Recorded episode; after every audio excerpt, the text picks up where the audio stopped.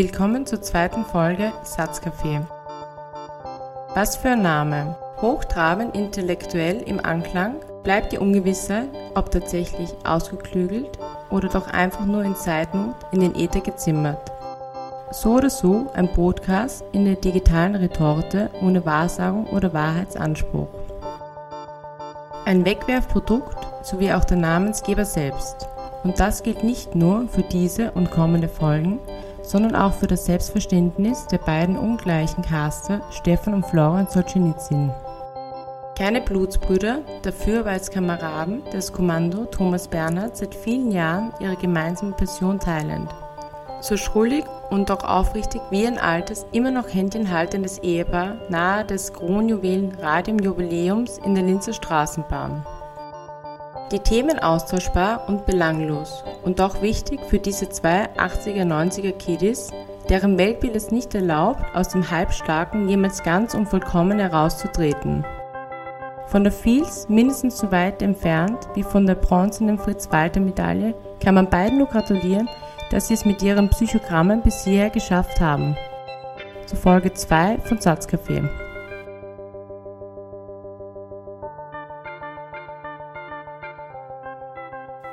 Ja, herzlich willkommen, Florian Solzhenitsyn. Jetzt sind wir bei der zweiten Folge angelangt.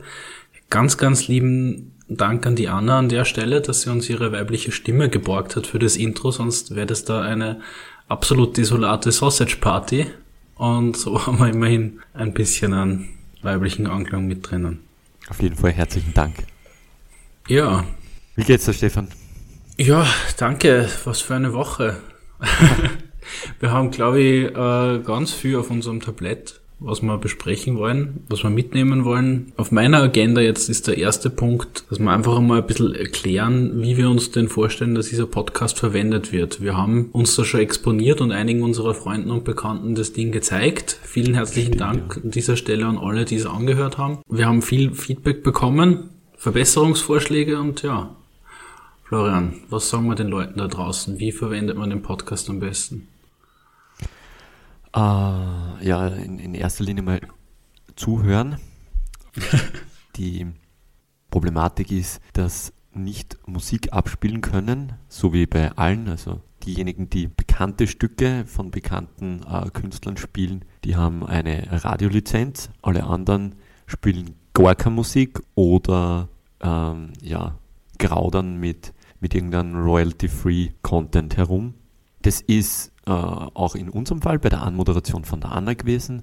Für derartige Dinge halt ist für, für sehr sinnvoll, äh, auch für Outros oder so. Also da werden wir uns in, in Zukunft sicher nur äh, richtig beschäftigen. Für's, für, die, für, die, für die Lieder, die wir besprechen und die wir in die, in die Playlisten hinzufügen, gibt es nur die Möglichkeit, dass man, wenn man es nebeneinander hören will, dass man switcht. Habe ich ganz gut gefunden, aber wir haben eh schon äh, Kritik dazu bekommen, dass wir das vielleicht nicht machen sollten, weil die Leute ja nicht hören, was wir, was wir hören. Aber erst einmal ist ja eh zusammengeschnitten und zweitens hören wir nur rein. Also wir geben uns ja eh nicht die 8 Minuten Vollversion vom Elton John. Ja, ich werde in Zukunft sicher noch das eine oder andere völlig kranke 17 Minuten Stück reinhauen und das wäre, glaube ich, schon auch ziemlich schräg, wenn wir da dann einfach leise sein. Komplett leise. Wir werden einfach nichts sagen, 17 Minuten lang. Man wird nur das vom Kugelschreiber. genau. Das Aufstehen und das Klo gehen vielleicht her. Ja, genau. Die Klospülung mal ganz kurz. Ja, was jetzt auch neu ist, ähm, heute im Vergleich zur vorigen Woche, ist, dass wir uns auch sehen. Ich muss das sagen, stimmt, mir taugt ja. das jetzt, jetzt schon irrsinnig, äh, dass ich da beim Reden zuschauen kann. Schauen wir mal, wie es dann wie es uns Mimik und Gestik dann geht zum Gesprochenen. Ganz wichtig, was ich äh, noch unterbringen möchte, ist die Website dazu. Die ist inzwischen jetzt auch online. Korrigiere mich, wenn ich falsch liege, aber ich glaube, die URL ist aletian.at slash podcast. Das stimmt. Gibt es ja. dann auch nochmal verlinkt in, in der Soundcloud und äh, nachdem sie ja sowieso ich, mir hat das ganz gut gefallen. Ich habe gesagt, wir, machen zuerst einmal ein Limited Release vom Podcast. Das gemeint, ja, Alter, er ist sowieso limited. Das stimmt natürlich. Also äh, Freunde und Familie, die den Podcast jetzt hören, die wissen eh, was uns erreichen und ähm, denen werden wir die die Website aufs Auge drucken, wie man so schön sagt. Ich finde, sie ist wirklich ganz cool geworden. Danke an der Stelle, Flo, du hast da den äh, Hauptteil der Arbeit erledigt. Äh, schaut eigentlich wirklich ganz lässig aus und ich finde das auch ganz cool. Es gibt da einen Twitter-Account dazu, wo man dann die ganzen Links zusammensammeln. Das heißt, wenn sich jemand dann im Nachhinein durchgangen, durchgehen will, was wir alles so angesprochen und referenziert haben, dann geht das über einen Twitter-Account. Das finde ich eigentlich auch ganz cool. Ja, oder man macht es äh, daneben. Das heißt, Soundcloud, Spotify, Twitter und die Website. Also für die Jonglierer haben wir, haben wir das volle Programm zur Verfügung gestellt. Ja. Naja, ähm, wir haben mal notiert einen kleinen Recap. Wie war denn deine Woche so, lieber Florian? Was hast du getan? Meine Woche war sehr unspektakulär. Ich habe mich in den ersten Tagen beschäftigt, dass die Webseite hochgeht und habe eigentlich nur den Podcast im Kopf gehabt. Geht mir nicht mehr raus. Ähm, ich glaube, du hast diese Michael Jackson-Doku genau. geschaut. Wie, wie war die? Ich habe es nämlich noch immer nicht gesehen. Also ich habe mir die vollen vier Stunden angeschaut, so vier Stunden, okay. nächteweise äh, immer wieder am Abend reingeschaut. Also so, ich glaube in Summe über drei Tage verteilt, die vier Stunden. Ja, ist eine heftige Doku. Also ich habe eigentlich den, äh, ich bin ziemlich, äh, wie soll ich sagen, zweifelnd reingegangen, habe mir gedacht, okay, was sind das jetzt für Typen, warum kommen die jetzt damit daher? Und ich bin dann am Ende eigentlich schon an den Punkt gelangt, wo ich gesagt habe, ja, ich glaube denen das voll. Absolut. Weil was hätten die für Motivation jetzt an dem Punkt zu lügen? Also man muss um den Ganzen ein bisschen einen Kontext zu geben.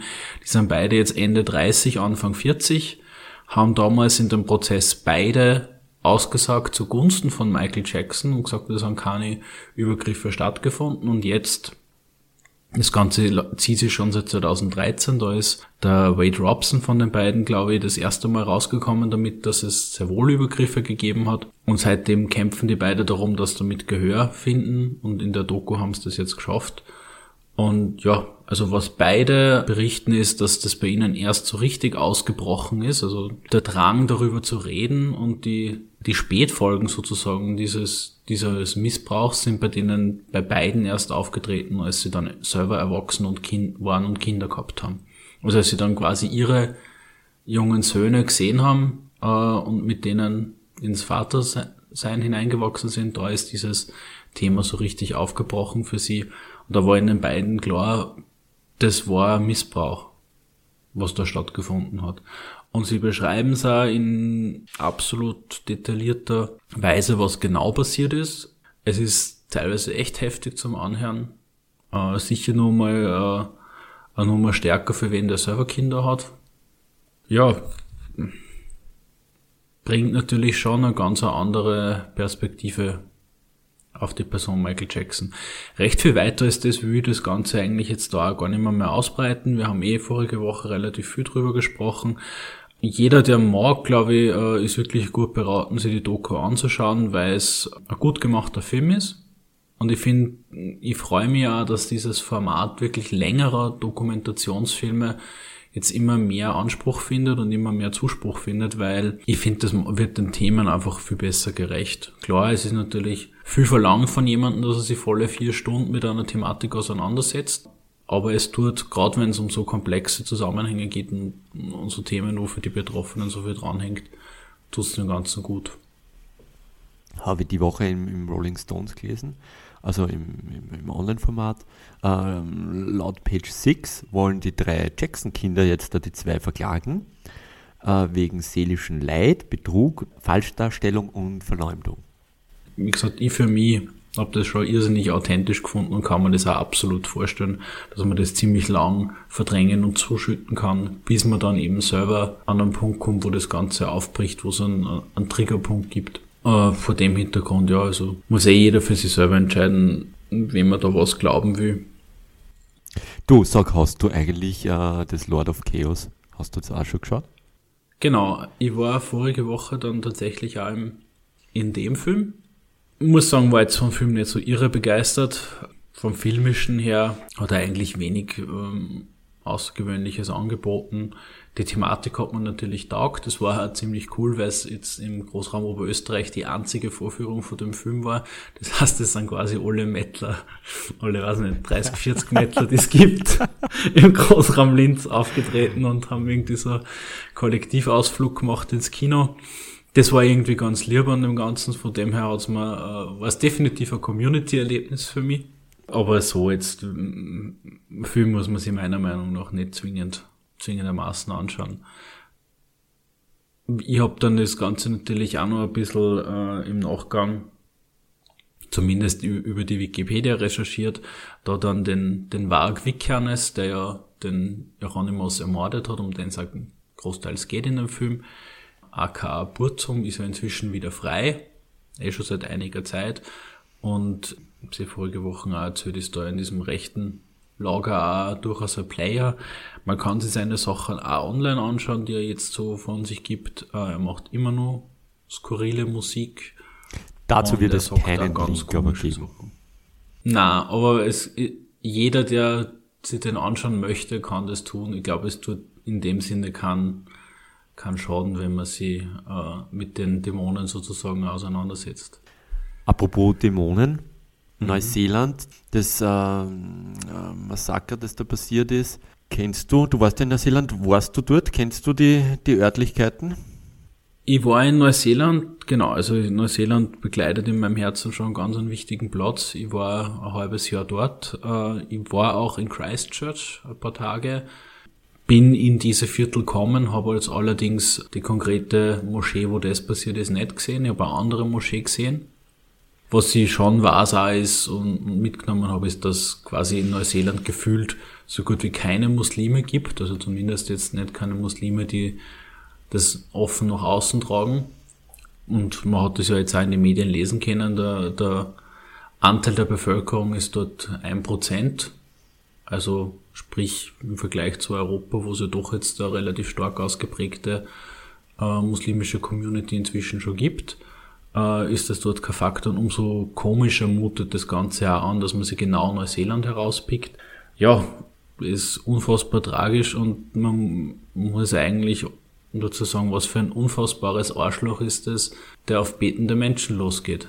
In einer Situation absoluter Vulnerabilität, auch für Frauen und Kinder, da nicht halt macht. Unfassbar eigentlich, also grässlich. Kann man eigentlich gar nicht recht viel mehr dazu sagen. Was, was tust du mit so einem Typen? Was mir in Zusammenhang mit dem Attentat jetzt in der medialen Aufberichten, äh, Aufarbeitung besser gefällt als damals die Situation mit Breivik, ist, dass dem, dem Attentäter selbst so gut wie keine Plattform gegeben wird.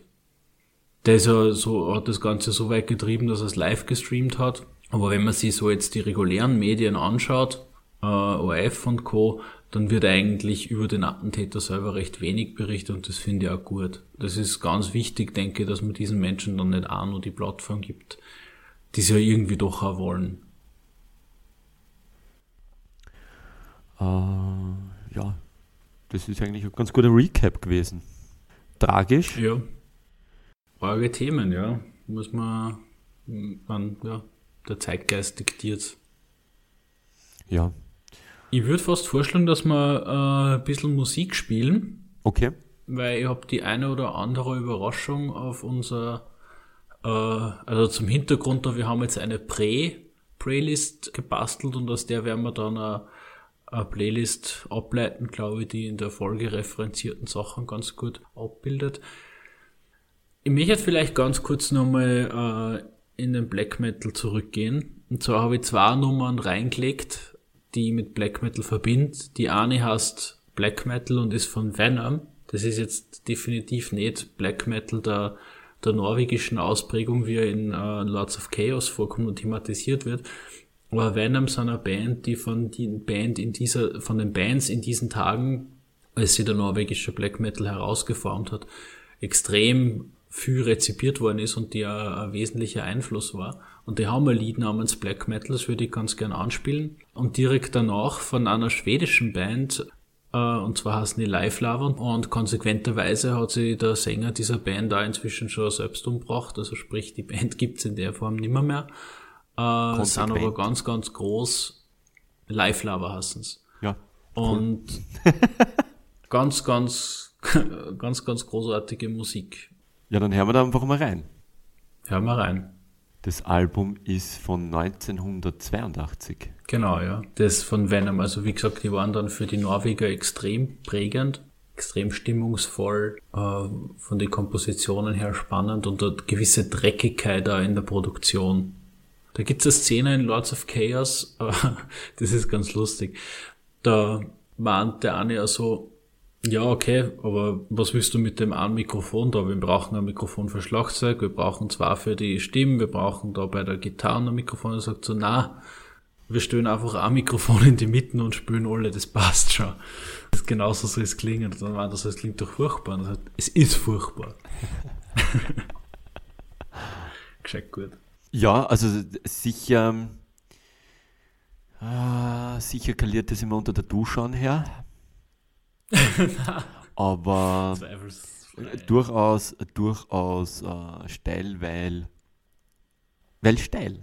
Eine Musik, die gar nicht her. Das ist mir zu schnell, das ist mir zu. Also da habe ich überhaupt keinen, keinen Anknüpfungspunkt. Ich finde es aber monstergeil, dass es Menschen gibt, die das hören. Ja. das ist so, das ist so das Musikäquivalent von Wahnsinn, wo Leute heutzutage leben können. Ja, genau. genau, genau. Ja, es passt eh, muss ja nicht alles an jeden gefallen. Ich würde mir dann niemals ähm, erlauben zu sagen, es ist ein Scheiß. Das ist so äh, ein gestandenes Genre, dass man, also ich glaube, man kann sich ganz gut aus der. Affäre ziehen, wo man sagt, nein, mit dem kann ich nichts anfangen, aber Scheiße ist nicht. Und es ist ja wirklich, äh, es gibt ja wirklich geile Sachen, die vielleicht ein bisschen, ein bisschen weicher sind als das. Also ich, mir, gefallen da, mir gefallen da ganz gute Sachen. Ja, ich habe jetzt auch natürlich die schrofferen ja, ja, auf jeden Fall, weil es liegt ja auch äh, Mother von Danzig in dem Ordner und das ist ja eine Monster-Scheiben. Ja, hat aber mit Black Metal dann gar nichts mehr zu tun, aber Alleinig diese Aussage meinerseits, dass ich das Lied jetzt ins, äh, ins Spiel bringe, zeigt ja, dass ich keine Ahnung habe. was auch voll in Ordnung ist. Das muss ja.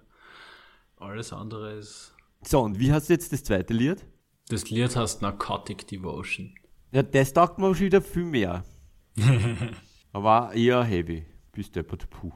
Ja, das ist so, also die Live-Lover, die gängen schon richtig in die äh, Underground oder Untergrund inspirierte, weil so richtig Underground waren die nicht mehr, die waren eigentlich sehr erfolgreich für dieses Genre und diese Art von Musik. Das ist so dieser richtige Dirty Black Metal Sound. Aber das ist ein neueres Album, von 2010. Genau. Und wie gesagt, die Band gibt es inzwischen schon wieder nicht mehr, weil sie der Sänger konsequenterweise umgebracht hat. Checker, checker. Ja, sehr nice.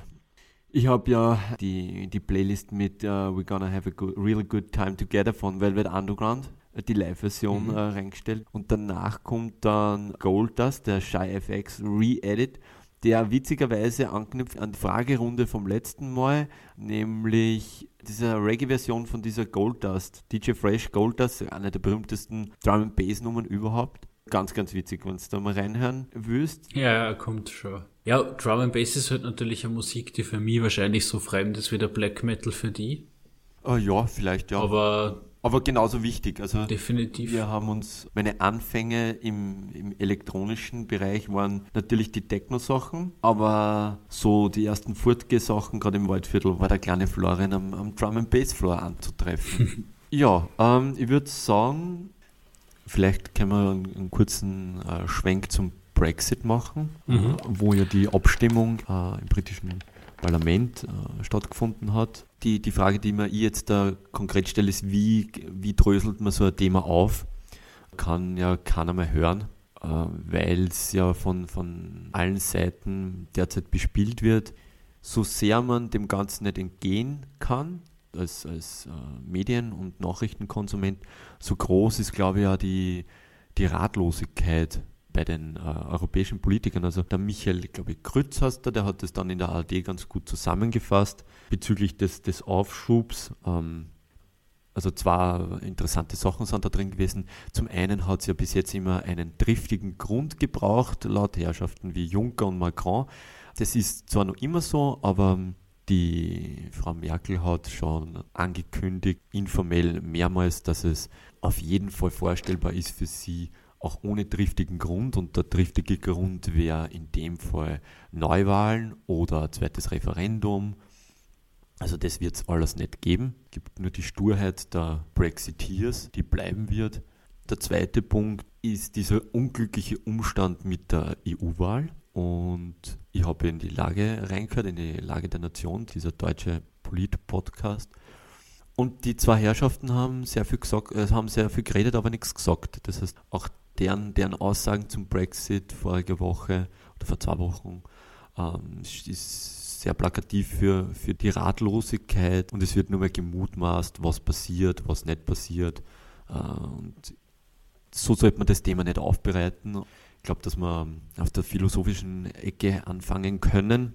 Ich hätte da jetzt nur auf der Faktenebene eine Frage, weil man jetzt immer in der Vorbereitung die drei, die es inzwischen gibt, Brexit-Videos von John Oliver angeschaut habe. Da ist vom 29.03. immer die Rede. Ja. Ist das jetzt nur das Stichdatum oder gibt es da jetzt schon einen Aufschub? Ist das schon beschlossene Sache? Also wir haben ja heute Sonntag, den 17. März.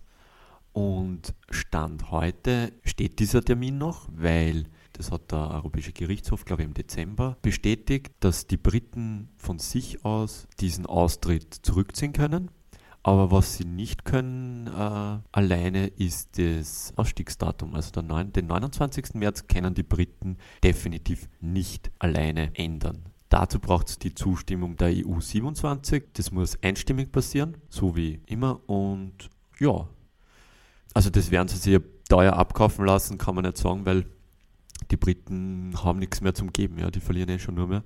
Man kann nur Ja oder Nein dazu sagen und es wäre, glaube ich, unvernünftig, jetzt da nur ein paar Wochen nicht zu gewähren. Obwohl natürlich die, die angesprochene EU-Wahlproblematik eine Chance ist, aber es ist jetzt auch nicht so, es, es wird die nicht untergehen. Ja, ich glaube, es ist eh ganz gut, wenn man sich das Ganze ein bisschen aus der Metaperspektive anschaut, die, wie das Ganze technisch realisiert werden wird. Da sind einfach viel zu viele Fragezeichen und viel, viel zu viele Entscheidungen und, und Fachwissen involviert, auf das ich jetzt keinen Zugriff habe. Ich habe mich eben zur Vorbereitung auf dieses Thema, wir haben es ja vorige Wochen sozusagen auf die Air dann, da hat es nicht mehr, mehr in den Podcast geschafft, ist schon damit beschäftigt, ein bisschen gequatscht dazu. In der Vorbereitung jetzt auf heute habe ich mir nochmal die drei Videos, die schon angesprochen von John Oliver angeschaut.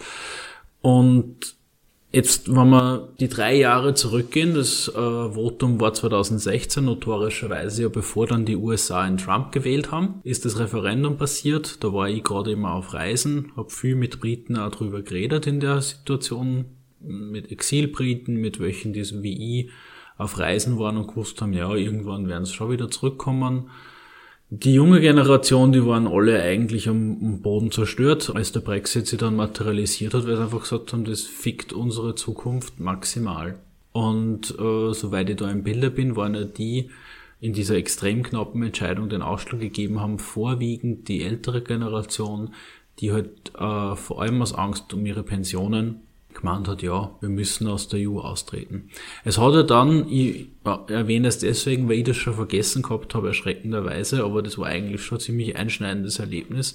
Es hat ja diesen Mord an der äh, Politikerin, eher linksgerichteten Politikerin Joe Cox gegeben, am 16.06.2016. Und der John Oliver äh, thematisiert das in dem ersten Brexit-Video. Ich würde sagen, wir verlinken da alle drei, weil sie sind wirklich mit jeweils ungefähr einer Viertelstunde Laufzeit geben sie einen sehr pointierten Ablauf zu dem Ganzen und jetzt inzwischen ja historisch relevant. Und er hat gemeint, das ist eigentlich jetzt in diesem aufgeheizten Hexenkessel ist die, hat die ihr Leben lassen müssen. Und das stimmt auch, das war auch ähnlich so wie der, der Attentäter da jetzt in Neuseeland in einer traurigen Parallele, auch so ein Irrer, der in dieser aufgeheizten rechten Stimmung wir erinnern uns, 2016 war quasi das zweite Jahr des großen Flüchtlingsstroms in Europa, der in dieser aufgeheizten Stimmung glaubt hat, er muss ein Zeichen setzen, unter Anführungszeichen, und sie da gegen den, die liberalen Strömungen in der Gesellschaft stellen und, da eine Politikerin in dem Fall umbringen. Ja, ich finde das heftig und ich finde diese, diese Stimmung, diese durch die Demagogen befeuerte Hassstimmung, wo man irgendwie immer mehr das Gefühl hat, die eine Seite hoch der anderen überhaupt nicht mehr, mehr zu und es ist eigentlich nur mehr rohe Emotion, die da in den Ring geworfen wird. Ist unfassbar schädlich und wenn man jetzt zurückblickt, wie gesagt, das war 16.06.2016, das ist jetzt in drei Monaten, sind es noch exakt drei Jahre. Fuck, es ist eigentlich wenig besser geworden wenn man ehrlich ist. Es ist eigentlich immer nur aufgeheizter. Wir haben, obwohl es uns allen recht gut geht da in Mitteleuropa, alle irgendwie das Gefühl, es wird uns we was weggenommen, es kommen, um es anders zu sagen, ich habe das damals ziemlich stark gefunden von der Angela Merkel, dass sie sich herstellt und sagt, wir schaffen das als vereintes Europa, nämlich diese Flüchtlingswelle zu bewältigen und diesen Menschen eine Perspektive zu geben. Also da ist ja nicht einfach nur darum gegangen, die jetzt einfach Not zu versorgen und dafür Basis zu sorgen, sondern zu sagen, ja, wenn diese Menschen aus Kriegsregionen kommen, wollen wir der friedliche Hafen sein für sie und ihnen eine Perspektive geben. Und ähnliches hat die äh, Premierministerin von Neuseeland jetzt auch gesagt. Das sind Menschen, die nach Neuseeland kommen, die dem Krieg entfliehen und äh, vor Gewalt fliehen müssen, in ein fremdes Land kommen in der Hoffnung, dass sie dort sicher sein. Und dann kommt dann so ein Wichser und erschießt die. Das ist ja eigentlich in der Symbolkraft derart perfide, und da habe ich jetzt natürlich das Neuseeland-Thema wieder reingeholt in den Brexit. Warum ich das tue, ist, es ist einfach dieser, dieser Nährboden des Hasses, der die Menschen irrational macht, im Extrem vorher dann so handeln lässt wie den, den Attentäter oder den, der die Joe Cox ermordet hat. Aber das wirkt ja in Wahrheit auch in uns, allen, die wir da sind, die wir liberalere Menschen uns, uns nennen.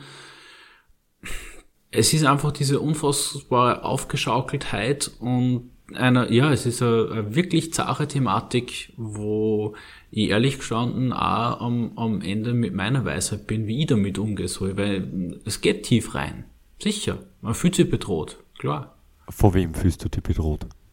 von der Situation der, in, einem globalen Kontext.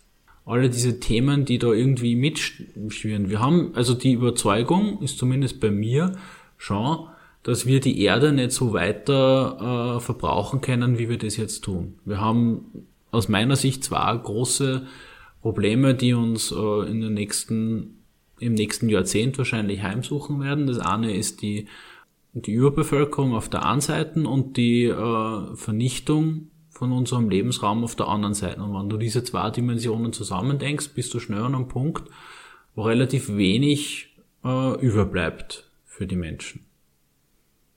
Und wir wissen ja inzwischen auch, dass der, der Ausgangspunkt der Flüchtlingswelle neben den Konflikten durchaus auch die, die große Türeperiode, die es da gegeben hat in, in, in Syrien ist.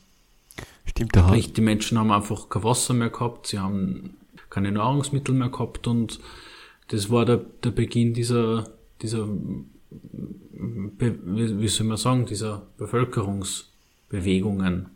Ja. Es hat ja nicht, es hat ja nicht angefangen, dass die auf einmal alle gesagt haben, sie gehen nach Europa, sondern es im Kleinen hat das begonnen, dass einzelne Regionen nicht mehr bewohnbar waren, dann verschiebt sie sie dorthin, in der nächsten Schritt verschiebt sie dahin ja, es ist einfach ein riesiges Pulverfass in meinen Augen. Das entschuldigt dann die, das Wahlverhalten? Oder es löst es zumindest Na, aus? Entschuldigt, was heißt entschuldigt? Ich, ich finde nicht, dass man Wahlverhalten in irgendeiner Art und Weise entschuldigen müsste. Wenn wir eine Demokratie sein wollen, dann heißt es auch, dass es Platz für Meinungen geben muss, die halt dem entgegenstehen, was ich selber glaube oder was ich selber für richtig halte. Nur äh, an dieser Brexit-Debatte, das lässt sich auch recht schön ablesen, da gibt's ja diesen ikonischen Bus. Wir beide kennen ihn, wo drauf gestanden ist, ich glaube 350 Millionen Pfund werden jede Woche aus Großbritannien in die EU geschickt. Hat er nie gestimmt. Eine, eine völlig abstruse Fährte, aber die funktioniert hat. Sicher. Sehr plakativ, ähm, sehr pointiert, da kann sich dann sofort äh, jeder damit identifizieren und jeder fühlt sich angesprochen. Das heißt, dass je, jedem wird dieses Geld genommen und jeder kann das dann dafür für bessere Sachen einsetzen. In dem Fall, glaube ich, wollten sie das Gesundheitssystem äh, finanzieren. Vom Marketing, vom, vom Framing her eine wahnsinnig, eine wahnsinnig geile Sache gewesen, dieser Bus. Also jetzt, äh, wenn du im Brexit-Lager dafür verantwortlich äh, warst, kannst du hm, wahrscheinlich nicht retten mit, mit Anfragen von PR-Arbeit. Ja, also da haben wir, glaube ich, wieder mal ähm, vorgeführt bekommen, wie Demagog die Demagogie, hast du so? Ich glaube, es ist nicht Demagotik. ähm, wie, de, wie das funktioniert, wie es funktionieren kann, wie man Leute verführt, wie man Leute einfach in die Irre führt, wie man Leute anlügt und ja, also auf vielen Ebenen gibt es da Parallelen zum Trump, der ja tausendfach mittlerweile gelogen hat, der dafür gestanden ist. Das heißt, die Problematik, die sich beim Brexit nicht so sehr, glaube ich, geäußert hat, nämlich das war dann eine Lüge, die die Leute geglaubt haben, ist, dass die Wähler, äh, die Wählerschaft von, von Trump ja gewusst hat, dass er lügt. Ja, weiß gar nicht, ob die. Der Haschmann, die Haschmann ist auch, die grabbed them by the pussy. Das heißt, dass jeder Wähler hat gewusst, wer der Herr Trump ist, als er das Kreuzel beim Donald J. gemacht hat. Das ist, glaube ich, beim Brexit nicht so gewesen. Da ist sehr viel verführt worden, da ist sehr viel auf emotionale ähm, Ebene gekommen bezüglich Empire. Wir sind groß, wir sind stark, wir können das auch alleine machen. Ja, dieses eine Beispiel da von diesem Blumenhändler da beim John Oliver. Was John Oliver? Ja, ja, das ist im dritten ja. Clip. Ich meine, der Typ ist halt einfach ein, ein, Idiot. Der sitzt da da und sagt einfach voll geil, ja, äh, sein Business geht jetzt da mal schön Charlie. Und er hat für den Brexit gestimmt und wenn er sich jetzt so richtig überlegt, ähm, hat er gar nicht überlegt, warum und weshalb. Und also ein Typ, dem das Business flöten geht, gibt ganz offen und ehrlich zu, dass er über das Business nicht nachgedacht hat, genau. sondern dass es um, um, andere Dinge gegangen ist. Und das ist eben dieses nicht bevormunden lassen und, und, und. Und es ist einfach köstlich, ja, dass die Leute, die eh die meisten Sonderregeln haben, die ganz wichtige Stoßrichtungen der EU torpediert haben mit ihrem Lobbying oder mit ihrer Stimme, dass die dann sie auch noch verabschieden. Also das ist richtig geil. Das muss man sich mal vorstellen. Zuerst brennst das Haus nieder und dann rennst davon, anstatt da aufbauen zu helfen. Das ist vielleicht nicht so ein gutes, gutes Beispiel, das werden wir ausschneiden. Hilf mir bei, bei dem Beispiel. Ich finde den Blumenhändler eigentlich ein super, ist eigentlich eine tolle Analogie zu der ganzen Sache, weil er sagt in dem Clip ja, wie du richtig sagst, äh, er hat die Business-Seite nicht, nicht bedacht als er die Entscheidung getroffen hat. Und damit sagt er, legt er uns ja eigentlich auch genau dorthin den Gateway. Es war eine emotionale Entscheidung. Das war eine extrem emotionalisierte Wahl und letztlich haben die überwiegende Mehrheit der Menschen auch emotional gestimmt, ähnlich wie beim Trump. Und in dem ersten Clip sagt er, ist recht witzig und recht treffend, der John Oliver sagt, there is an innate British desire to tell Europe to go fuck itself. Und das bringt es eigentlich auf den Punkt. Die ganze Wahl war ein Fuck you ja, an die Europäische ja, ja, auf Union. jeden Fall, ja. Um, ähm, und die aber Leute sehr teures Fuck you. Dieses Signal senden, ist, ja, aber schau mit der, mit der Selbstverständlichkeit, mit der du jetzt sagst, das ist ein teures Fuck you, äh, das wiederum finde ich auch schon wieder nicht so schlüssig, weil ich glaube, da ist das letzte Wort noch nicht gesprochen. Das kann man eigentlich erst sehen, wenn es dann die Briten wirklich ausgetreten sind und ein paar Jahre vergangen sind, dann wird man wirklich wissen, was ist passiert. Und ich glaube, das ist auch ein Grund, warum sich die Europäer jetzt da eigentlich auch so in die Hosen machen davor, weil wenn das nämlich den Briten aufgeht und das tatsächlich für sie so als gute Entscheidung entpuppen sollte, wie gesagt, so richtig wissen tut man das noch nicht, äh, dann werden auf einmal die einzelnen Staaten in der EU auch draufkommen, ja, wie war es denn vielleicht für uns also? Im Endeffekt, und das geht, führt mir wieder zu dem Thema davor zurück, wir leben in einer extrem komplexen, vernetzten, globalen Welt. Es ist nimmer mehr so, dass die einfachen Antworten als solches Relevanz hätten, weil all alles, äh, die globale Warenwirtschaft einfach so miteinander ver, verknüpft ist, so viele einzelne Aspekte miteinander verwirkt sind, es sind alles hochkomplexe Entscheidungen, die äh, Auswirkungen haben, die nicht unbedingt die eigene Sphäre betreffen, sondern vielleicht drei, vier, fünf Levels später anschlagen und vielleicht in einer Zeitkomponente auch erst viel später greifen. Und das ist aber auch das, was diese Welt wenn ich sage, ich finde das bedrohlich, hängt da viel auch für mich mit drinnen. Ich verstehe es einfach auch nicht mehr. Die Zusammenhänge sind derart komplex und ich habe immer weniger, und ich glaube, da bin ich auch nicht alleine, habe immer weniger Vertrauen in die Entscheidungsträger, dass die in der Lage sind, das zu überblicken. Mir selber ist es auch nicht mehr klar. Natürlich ist das eine bedrohliche Situation. Ist ja ganz klar. Wenn du in einer Situation bist, wenn du auf hoher See in einem Boot bist und du bist mit lauter Leid im Boot, wo du das Gefühl hast, eigentlich wissen die genauso wenig wie ich, was sie tun, ist das bedrohlich. Es ist bedrohlich und wird in die Katastrophe führen. Ja. Zu den Auswirkungen, da bin ich voll bei dir. Die Rechnung äh, wird zum Schluss gemacht und der Schluss ist noch lange nicht erreicht. Ich kann mir sowieso nicht vorstellen, dass die die Grenze zu machen. Also der, der Warenverkehr wird bleiben müssen. Das ist ein, ein Friedensprojekt, das da zerstört wird. Das ist ein ganz, ganz wichtiger Punkt, der in, im dritten Brexit-Clip von John Oliver eben auch vorkommen ist, dass das schon ein bisschen in Vergessenheit geraten ist, dass da wirklich einmal innerhalb von Europa ein, ein blutiger Krieg war. Und ich glaube, das ist nämlich auch noch ein ganz wichtiger Punkt in dem Zusammenhang. Da können wir uns alle darauf verständigen, wenn äh, Großbritannien aus der EU austritt, wird es die EU massiv schwächen. Punkt. Und das ist ja auch durchaus de, die Motivation gewesen von den ganzen Brexit-Demagogen. Also jetzt nicht unbedingt groß, äh, die, also schon durchaus die EU zu schwächen und Großbritannien stärker zu machen. Das ist dieses Narrativ, das in Polen, Deutschland, Österreich von allen Leuten, die so in diesem rechten Eck der Hamson befeuert wird. Wir müssen zurückkehren zu den souveränen Nationalstaaten, die dann für sich genommen stark sind. Heißt, es gibt kein starkes Europa als gesamtes Konstrukt. Das in der weiteren Folge heißt dann eigentlich auch wieder, wir werden die Nationalstaaten auch wieder mit Grenzen erleben. Und da das habe ich mal als große Frage aufgeschrieben, da jetzt in dem Zusammenhang, was heißt das jetzt eigentlich für unsere Generation, Florian? Wir sind beide Kinder der 80er. Und was heißt das für die, die nur jünger sind? Die keine Vorstellung, also ich kann mich zumindest nur als Vierjäger dann erinnern, dass meine Eltern vom eisernen Vorhang geredet haben und dass es schwierig war, nach Tschechien zu fahren.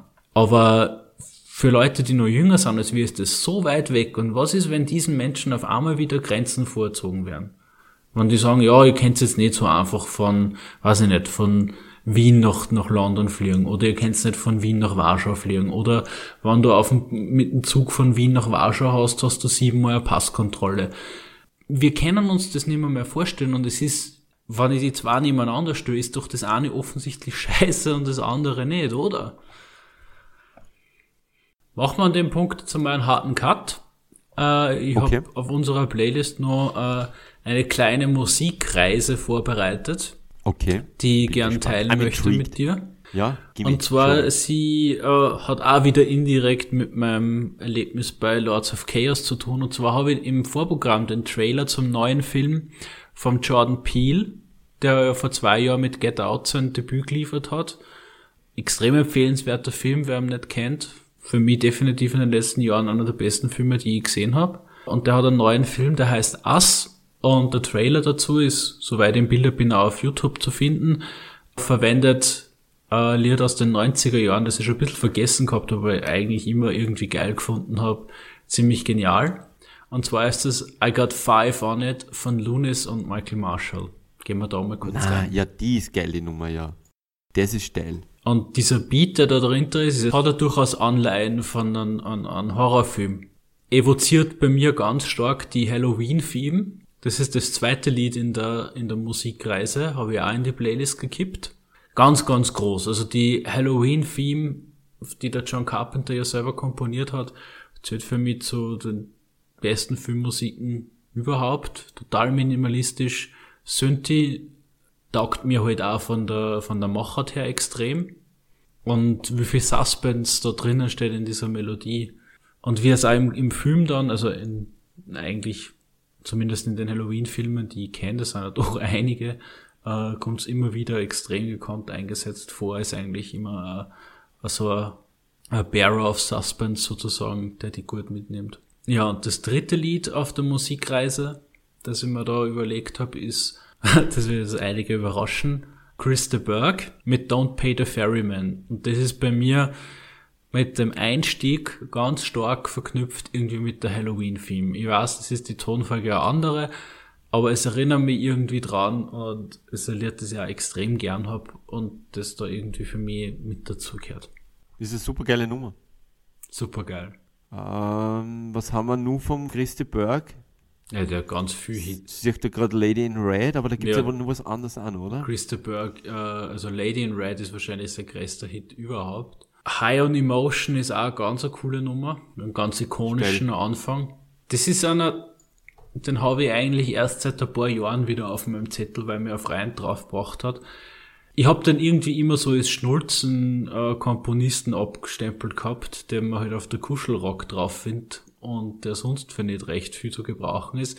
Aber das ist schon ein richtig guter Liedermacher, der äh, richtig cool experimentelle Sachen macht und einfach auch ein guter Musiker offensichtlich.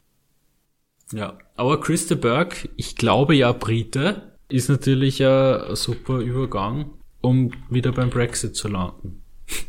Ja, auf jeden Fall. Äh, Äh, Ihre ist er. Und damit ist er eigentlich auch, boah, ist er mittendrin, der steht ist er mittendrin. eigentlich mittendrin, genau, weil die, die Iren, die sind ja da sowieso, die sind vielleicht die, für die das ganze Thema überhaupt am spannendsten ist. Was ich noch einwerfen wollte oder was ich noch hinzufügen Mhm. wollte zu dem Brexit-Thema ist die, und du hast das eh schon gesagt, wenn man sich das Wahlverhalten anschaut, äh, dann sieht man ganz klar, je älter der Wähler, desto euroskeptischer ist er. Und das Brutale sind 58 Prozent haben EU-Austritt bei den 65 plus und nur 24 der bis zu 24-Jährigen, also 18 bis 24 haben nur 24 Prozent für einen EU-Austritt und vor allem es waren 64 für den EU-Verbleib.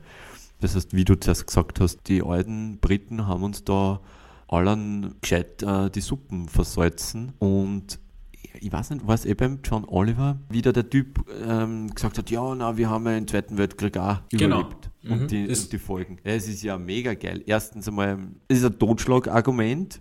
Naja, die Wirtschaft minus 4% GDP, na, ist ja wurscht. Das schafft man schon. So wie der Helmut Berger gesagt hat, ich habe mein ganzes Leben lang äh, Champagner und Kaviar gehabt, äh, da kann ich im Alter Kartoffelsuppen essen. In dem Fall stimmt's, aber es ist total dumm, dass du für die anderen bestimmst, dass auch ein Kartoffelsuppen essen müssen. Das heißt, sehe ich höchst problematisch an, äh, das ist äh, schwerst verklärt und eigentlich schon ziemlich frech, dass man, dass man so argumentiert und die, die Zukunft der jungen Menschen oder der überhaupt die Zukunft der Menschen dahingehend so schwer beeinflusst, weil es ja wieder das trennende Element in den Vordergrund stellt und nicht das Zusammenführende und die großen Herausforderungen unserer, unserer Zeit und, und der Menschheit sind nur gemeinsam zu bewältigen. Ich meine, das ist so, eine- so eine Phrase, die wir jetzt schon, tausendmal gehört haben, auch im, im Zuge der Flüchtlingsströme aus Syrien nach, nach Europa. Das geht nur alles gemeinsam und es ist totaler Zeitverlust, totale Zeitvergeudung, dass wir uns mit so einem Blödsinn auseinandersetzen müssen, dass wir jetzt wieder Sachen äh, auseinander dividieren. Ja, vor allem Aber so in, einfach geht's beim Brexit nicht. in, in der Zeit, in der diese Wirtschaftsunion bestanden hat, sind so viele Entwicklungen gekommen, wo es halt einfach auch die ganze Rechtsprechung äh, sie in einem gemeinsamen Europa entwickelt hat und da so entwickelt worden ist, dass es ein gemeinsames Europa vorsieht. Seitdem der eiserne Vorhang gefallen ist, haben eigentlich ja alle gemeinsam, äh, oder alle, aber halt ist in Europa an einem gemeinsamen Europa, an der Vision von einem gemeinsamen Europa gearbeitet worden. Und das jetzt alles wieder über die Barrikaden zu kippen und zu sagen, na, wir gehen zurück, das ist eine extrem verkürzte Sache. Und was du sagst, äh, was du da eingangs sagst, ist ein ganz, ganz wichtiger Gedanke, dieses, den man bei der, bei der Wahlberechtigung halt auch irgendwie berücksichtigen müsste eigentlich, dass die Leute, die dann die Suppe unter Anführungszeichen auslüften müssen, ganz oft nicht wahlberechtigt sind, weil ja Kinder in Österreich können es ab 16 wählen. Dann kann man jetzt natürlich argumentieren, dass ein Zehnjähriger nicht in der Lage ist, eine differenzierte Entscheidung zu treffen. Das ist richtig. Aber es sind ja auch weit nicht alle Menschen, die im Alter nicht mehr, mehr zurechnungsfähig sind, dann vom, vom Wahlrecht losgelöst. Also da ist man dann in der anderen Richtung auch nicht so konsequent. Also Und plus, es muss ja keiner äh, irgendwie nachweisen, dass er sie informiert hat vor der Wahl. Das ist ja das Nächste. Also äh, das Wahlrecht ist ein Wahlrecht, es ist keine Wahlpflicht und es steht an jedem frei und es kann auch jeder mit der größtmöglichen Ignoranz in die Wahlkabine gehen, wann er will. Das ist natürlich ein heikles Thema, wenn man da jetzt irgendwie wieder eine Schranke davor einführen wollen würde. Aber ja, es ist definitiv der Punkt nicht von der Hand zu weisen, dass es extrem problematisch ist, wenn Leute, die von der Komplexheit des Ganzen keine Ahnung haben und sie und die Gelegenheit auch nicht haben, sehr differenzierte Meinung zu, zu bilden, dann trotzdem an so äh, folgenreichen Entscheidungen beteiligt sind. Umgelegt auf eine Firma äh, wird das ja auch nicht funktionieren. Es hat ja einen Grund, warum die Entscheidungsträger in der Firma dann oft losgelöst sind vom täglichen Geschehen, was auch nicht immer ideal ist. Aber die sind so einen gewissen Teil vom täglichen operativen Geschehen losgelöst, eben damit sie die Zeit haben, sie mit den strategisch wichtigen Entscheidungen zu befassen. Und umgelegt auf, a, auf einen Staat sollten die Politiker diese Rolle haben, haben sie aber oft nicht. Und man merkt es ja jetzt auch an der, an der Wahl eines Trump, und Entscheidung für den Brexit. Es gibt ja ganz offensichtlich ein ganz starkes äh, Bedürfnis danach, dass eben genau die Outsider in die Politik kommen, weil man das Gefühl hat, die Politiker sind eigentlich nicht mehr, mehr entscheidungsfähig. Und in einer Absurdität der Geschichte wird dann der Trump derjenige, der auserkoren wird. Also was in dem Ganzen, ich bin gleich mit meinem Sermon am Ende, was da an dem Ganzen schon zu beobachten ist, dass wir einfach äh, jetzt eine Gesellschaft haben, die sich immer mehr in die Richtung bewegt, dass emotionale Entscheidungen zu rationalen Entscheidungen erhoben werden und dass das emotionale Entscheiden so weit das rationale Entscheiden in den Hintergrund gespielt hat, dass eigentlich der rational denkende Mensch schon fast keine Relevanz mehr hat. Das ist bewusst ein bisschen überspitzt, aber ich finde ebenso die Entscheidungen in den letzten vier, fünf Jahren sehr augenscheinlich dafür, dass wir immer mehr uns in eine Richtung be bewegen, wo wir die Komplexität zwar zu einem gewissen Grad anerkennen, aber aus Flucht dieser äh, vor dieser Komplexität total ins Bauchgefühl gehen. Und das halte ich für extrem gefährlich. Also gebe da sicher recht mit, mit der wahrgenommenen Frustration aufgrund dieser prekären Wahlergebnisse. Die zugrunde liegenden Einflüsse, die sind sehr ähnlich. Das hat der James D. Hunter, das ist ein US-Soziologe, und der hat halt gesagt, Trump gab den Losern eine Stimme. Und das ist ein ganz wichtiger Punkt. Nämlich nicht Loser im Sinne von, du bist der Verlierer, sondern die tatsächlichen äh, Globalisierungsverlierer. Die Leute, die in einem Braunkohlewerk gearbeitet haben, die gibt es ja in England zur Genüge. Das sind natürlich die Ödern und die sind im, im Falle vom Brexit einfach einer Lüge aufgesessen. Das Ergebnis ist aber sehr ähnlich. Sie wollen, ihre Entscheidung führt dazu, dass, dass bestehende Strukturen eingerissen werden. Nicht nur sollen, sondern die werden eingerissen. Der Bill Burr, ein witziger äh, Comedian, sagt total ignorant eigentlich, zwei Tage nach der, nach der Trump-Wahl, im November 2016. Naja, was wird denn passieren? Ja? Man sieht den Präsidenten ja eh nicht. Die schlimmsten Befürchtungen der Menschen sind weitaus übertroffen worden. Es ist völlig skurril, was in den letzten zweieinhalb Jahren passiert ist. Durch diese Twitter-Manie, was da Konventionen einfach auf einer menschlichen und auf einer gesellschaftlichen Ebene einfach eingerissen worden sind. Und genau das ist gewollt von diesen, von diesen Verlierern zu sagen, Leute, wir sind auf der Strecke geblieben und wir zeigen euch jetzt, was es heißt, auf der Verliererseite zu stehen. Ihr kommt jetzt auf unsere Seiten. Entweder ihr schaut, dass es dass wir zu den Gewinner werden und das ist das Problem, dass nie Gewinner werden. In keinem Paralleluniversum werden die, diese Loser jemals wieder Gewinner, weil dann die Einkommensschere so weit auseinander klafft, dass es keine Möglichkeit mehr gibt für diese Menschen, äh, jemals wieder aufzuholen. Und der Trump ist nur das, das Maskottchen, das da herumrennt, genau für diesen Zeitgeist, der uns eigentlich allen sehr zu denken geben muss. Und ja, also. Es ist ja eigentlich wirklich spannend an dieser ganzen Sachen, dass äh, an diese Zusammenhänge sowohl beim Brexit als auch beim Trump sind ja die Personen, die repräsentieren die Repräsentanten, die da gewählt worden sind von einer gewissen Bevölkerungsgruppe in der Hoffnung, dass die endlich deren konkreten Probleme Gehör verschaffen, sind ja eigentlich dann genau die, die das Gegenteil machen. Das ist Natürlich, ja irgendwie ja. Das, das Bizarre an der, an, und eigentlich ein alter Hut in Bezug auf die Demagogen an. Trump bringt ja eigentlich in Wahrheit nur den Eliten was. Den kleinen äh, Working Poor in den USA bringt er überhaupt nichts. Na, überhaupt nichts. Aber auch den, dem äh, Farmer am, am Kornbelt bringt er nichts. Na. Man muss, sich, man muss sich das einmal vergegenwärtigen. Die Leute, die den Einreißer gewählt haben, werden einfach mitgenommen durch das, durch das Einreißen. Das heißt, das haben wir wieder bei den Blumenhändler. Die haben die Rechnung ohne Wirt gemacht. Er hat einfach emotional entschieden. Ich meine, ich weiß, du hältst nicht viel von ihm, der Michael Moore hat das äh, als einer der wenigen von den Linken in die USA vorhergesagt, hat gesagt, hey, der Trump ist dieser Molotow-Cocktail, den der weiße äh, Amerikaner, der sich vor allem ver vergessen fühlt und in, im, am Bible Belt und halt in der, äh, im Zentrum Amerikas lebt. Der Molotow-Cocktail zu seinem Fuck you ist die Stimme von Trump. Und der wird sicher keine Frau, nachdem es jetzt acht Jahre lang einen schwarzen Präsidenten gegeben hat, der geht hier und, und wählt den weißesten Präsidenten, den er sich vorstellen kann. Und genauso ist es letztlich passiert. Der Dave Chappelle sagt ähnliches in an seiner, äh, ich habe es das letzte Mal schon zitiert, der stellt nochmal die Empfehlung, Netflix Specials vom Dave Chappelle, ganz große Comedy.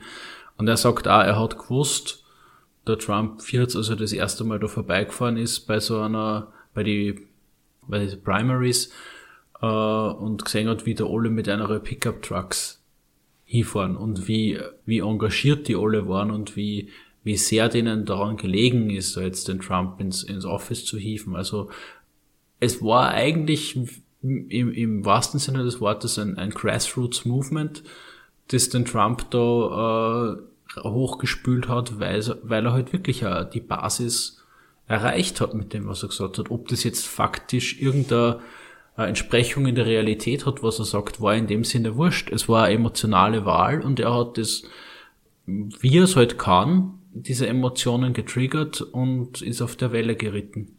In dem Sinne kann man ihm da auch keinen Vorwurf machen. Es macht ja keinen Sinn, in Trump vorzuwerfen, dass er so ist, wie er ist.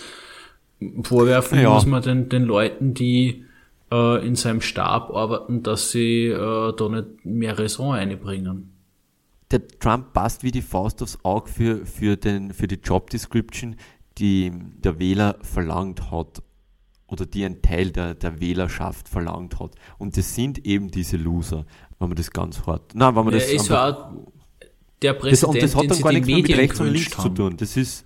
Ähm, er ist ja für ist die Medien ist, ist die, die Trump-Präsidentschaft das Beste überhaupt. Die Komiker brauchen kein Material mehr schreiben, weil das liefert er einer. Die Medien haben äh, die ganze Zeit was zum Berichten, weil er von, von einem Krankensatz, den er sagt, zum anderen stolpert. Wir leben jetzt einfach in einer Welt, wo in, in der absoluten Unmittelbarkeit der Mitteilung, wo jeder immer alles sagen kann. Und jetzt haben wir äh, mit den Demagogen wie Trump auch diese Hürde gebrochen, dass diese Zurückhaltung nicht mehr, mehr so relevant ist, dass einerseits ja diese, diese PC-Bewegung auf der einen Seite gibt, die den, den Diskurs durch morale, moralische Normativierung zu äh, kontrollieren versucht und auf der anderen Seite die Anti-PC-Bewegung, äh, die es schafft, dass er eine Gesellschaft heraufbeschwört, in der man halt jeder wirklich an jeden Blödsinn sagen kann und dafür Gehör bekommt und zwischen diesen zwei Spitzen äh, verreiben wir uns gerade. Ich finde, wir merken das eh in Europa. Die Art und Weise, wie jetzt äh, Alltagsrassismus möglich worden ist, seit dieser äh, rechten Zuspitzung in Europa, ist eigentlich auch bedenklich. Andererseits kann man auch sagen, vielleicht sagen die Leute jetzt Dinge laut, die es vorher nur hinter vorgehaltener Hand gesagt haben. Der Alltagsrassismus, den wir alle jeden Tag spüren, brauchst nur im öffentlichen Verkehr unterwegs sein, ist weit präsierender, als er nur vor zehn Jahren war. Und das ist nicht nur subjektive Wahrnehmung. Ich bin mir sicher, du findest da Daten dazu, wenn du das suchst.